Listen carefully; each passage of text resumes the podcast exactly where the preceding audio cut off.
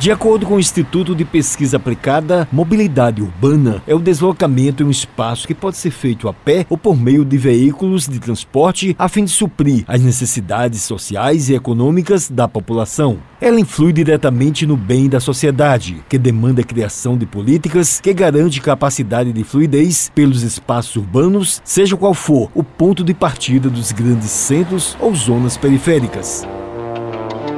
Eis aqui mais uma canção dedicada a toda a classe trabalhadora.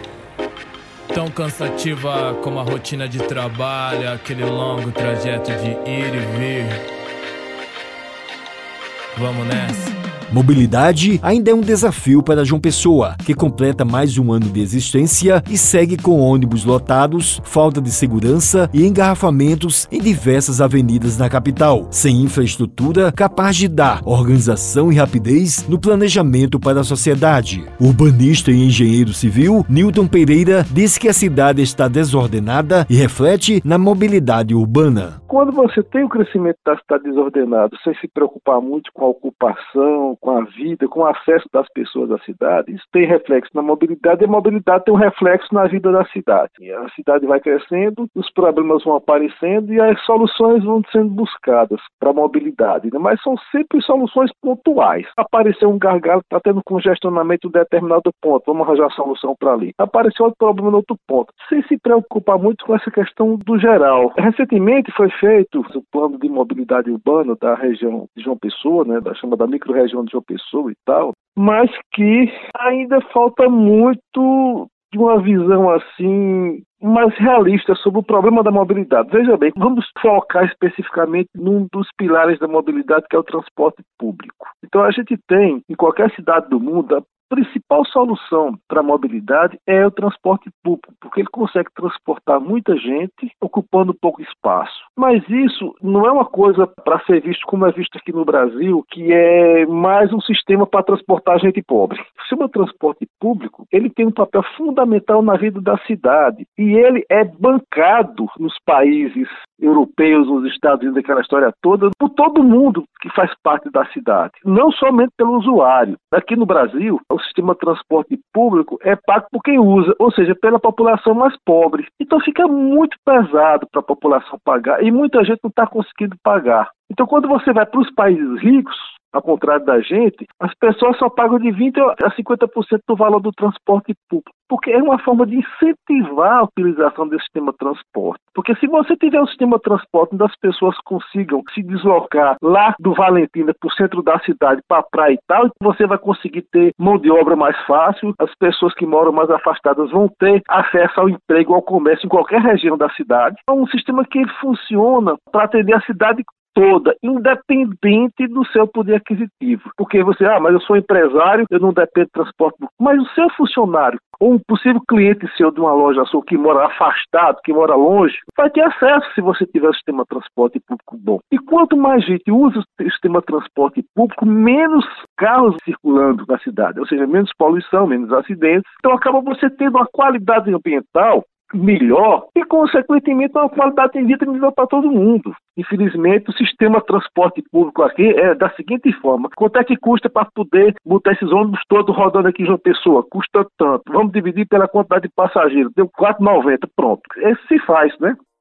O especialista falou que o alargamento das principais vias poderia diminuir o fluxo de veículos a gente tem algumas áreas da cidade, alguns corredores que visivelmente tem uma concentração maior de fluxo de veículos, como por exemplo é as Pessoa, Pedro II, Cruz das Armas, o próprio centro da cidade. Porque você tem uma movimentação muito grande do centro para a periferia e os poucos eixos que existem são esses que eu acabei de citar. Então são estreitos, a gente está na terceira cidade mais antiga do país, né, que tem vias estreitas para a quantidade de veículos que tem. O problema não é só as vias e a quantidade de veículos. Tenha em mente o seguinte, que se por acaso você tivesse condições, recursos para largar essas ruas que eu acabei de falar, como é das pessoas, Pedro II ou Cuidas Águas, se você alargasse em pouco tempo, a quantidade de carros cresce a cada dia, já entupiria novamente essas vias. Porque a quantidade de veículos é tão grande e o acesso está tão fácil hoje em dia que não tem como você sair modificando as vias da cidade para caber essa quantidade de veículos.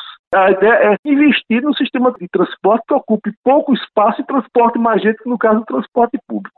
As pessoas falaram quais as maiores dificuldades para quem precisa dos ônibus. É a demora no, nas paradas do ônibus. A gente fica muito tempo aguardando. Essa é a maior dificuldade. Está muito limitada as linhas de ônibus aqui em João Pessoa. Depois dessa mudança, dessa Covid aí que teve, eles trocaram os ônibus todinho. O povo aqui fica perdido. O horário não passa mais certa hora da noite. Eu mesmo, eu não fui dormir no Bessa ontem porque o ônibus agora está mudando de horário. Horário, né, que não está sendo cumprido, aquele horário que nós tínhamos antes, regular regularmente. E outra coisa em relação à parada fora do horário para mulheres que não estão mais querendo parar. Especialmente o que eu ando o Mangabeira Shopping, ele não quer parar mais. E o fluxo de pessoas está muito cheio, a gente sabe que ainda não acabou essa infecção desse vírus. Miriam Marques, que tem um comércio perto da CBTU, disse que quando chove, os ônibus passam em outro local. Tenho todas as dificuldades quando chove, porque não tem condição da gente trabalhar porque alaga tudo. Os ônibus não passam por aqui, passam por trás do posto. E quando está chovendo muito, eu não posso vir para cá. Eu, eu tenho que ficar em casa mesmo, esperando que Deus estive para poder voltar a trabalhar, né?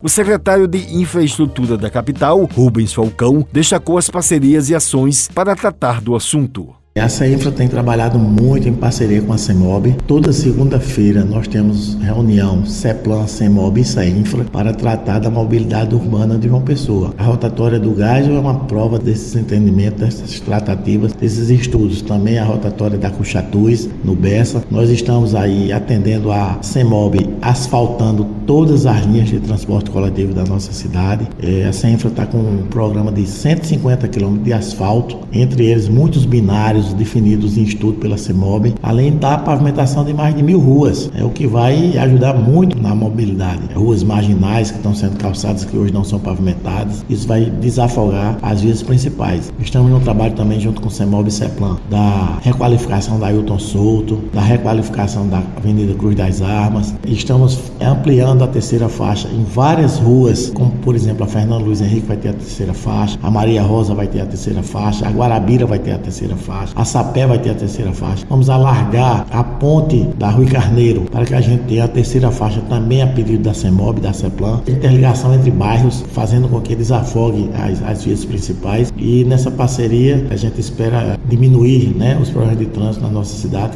Trabalhador só quer chegar bem. Infelizmente não tem asas e precisa das ruas e das linhas do trem. Valéria Van Bunlen, arquiteta que faz parte da Diretoria de Análise de Legislação Urbanística da Secretaria de Planejamento da Prefeitura da capital, explicou o que é o plano diretor e quais os benefícios para a cidade. Ele é a diretriz marca da cidade. A sua premissa principal é o planejamento geral da cidade, né? Nos próximos 10 até 20, 30 anos tem repercussão, né? Sempre o um plano diretor, ele trabalha com as projeções do planejamento maior da cidade. Ele coloca as diretrizes maior para que hajam os planos setoriais de cada área, de cada eixo temático envolvido, que está na área de saúde, de educação, da área de mobilidade urbana, acessibilidade as cidades do futuro, as Smart City, tudo isso envolvido nesse planejamento do plano diretor. Ela falou se existe expectativa para a implantação. A gente tem feito toda a compatibilização com o plano de mobilidade também, com as diretrizes menores. Aí já lançamos a diretriz macro desse planejamento da cidade daqui a 10 anos com a parte de mobilidade, com acessibilidade melhor com essa questão do transporte novo, né? Nós estamos trabalhando para que final de agosto, começo de setembro, estejamos encaminhando todo o estudo para a Câmara dos Vereadores, porque o Executivo tem a, a premissa de, dos estudos né, técnicos e o legislativo aprovar, né? Encaminha para a Câmara dos Vereadores, que vai haver mais um debate junto à população também na Câmara, mas a Câmara já tem acompanhado o processo. Nós já temos feito audiências na Câmara dos Vereadores, passando todo o encaminhamento às etapas da revisão do plano diretor. Esse processo começou ano passado, num prazo de um ano e meio, todas as entidades associações civis têm participado nesses momentos de reunião técnica e reunião comunitárias. A condução está tão cara, conforto é algo que não tem, mas o trabalhador rotina sem nunca depender de ninguém. Com edição de áudio de João Lira, produção Helena Gomes, gerente de jornalismo Marcos Tomás, Wellington Sérgio, para a Rádio Tabajara, uma emissora da EPC, Empresa Paraibana de Comunicação.